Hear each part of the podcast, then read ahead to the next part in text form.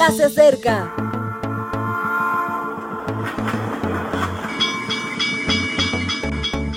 Partimos ya.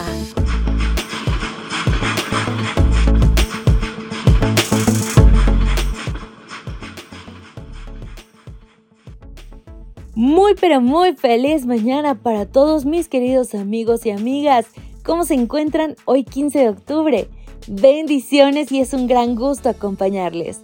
Para hoy Mateo 5.3 será nuestro versículo base y dice, Bienaventurados los pobres en espíritu, porque de ellos es el reino de los cielos. Nada y todo es el título de hoy y aprovecho para compartirte que estamos iniciando una nueva serie titulada Equilibrio Mayordomía. Cristo comienza el Sermón del Monte con una bienaventuranza políticamente incorrecta para nuestra sociedad. Creemos que lo relevante son la cantidad de cosas que poseemos, las capacidades que hemos adquirido o las posibilidades que tenemos. Y parece ser que estamos equivocados. Lo que sucede es que los valores no tienen la misma categoría en el reino de los cielos que en nuestros pequeños dominios.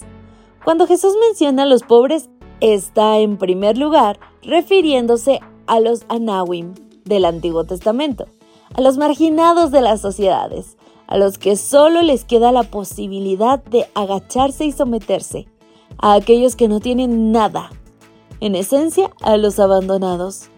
Cuando habla de los pobres de espíritu, se detiene en esa actitud de vida que consiste en abandonar lo superfluo, lo innecesario para valorar de forma adecuada lo realmente importante, Dios.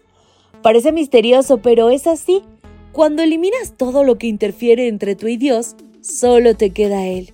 Y eso te da una plenitud inimaginada.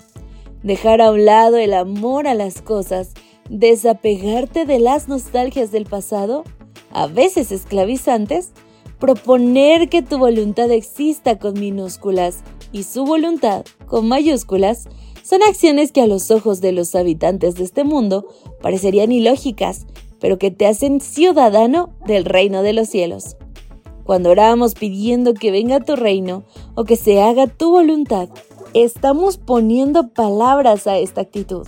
Es como si dijéramos que ya no tenemos interés en lo superficial de lo que nos rodea y que deseamos algo más trascendente, o que tenemos muchos intereses que no vamos a potenciar si no es lo que le agrada al Señor.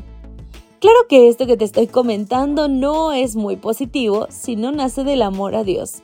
Si abandonas lo que te gusta por obligación, vivirás una religión opresiva. Pero si surge de un reconocimiento de su cariño y de una respuesta cariñosa, las cosas son muy distintas. Fluye el amor que suple cada necesidad de la vida. Es misterioso, pero es así. Desde la nada se llega a todo. No te pediré que realices una locura económica, eso no sería mayordomía. Te ruego que hagas una verdadera revolución espiritual. Reflexiona sobre lo que te importa en la vida y cuánto valor le das. Reflexiona sobre cuánto de todo eso no interfiere en tu relación con Dios.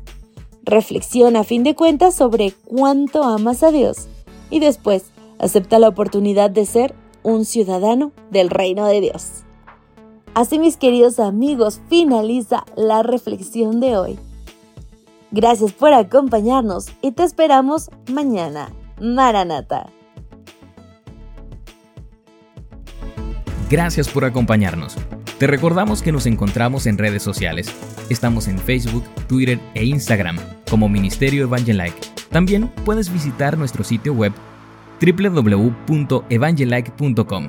Te esperamos mañana.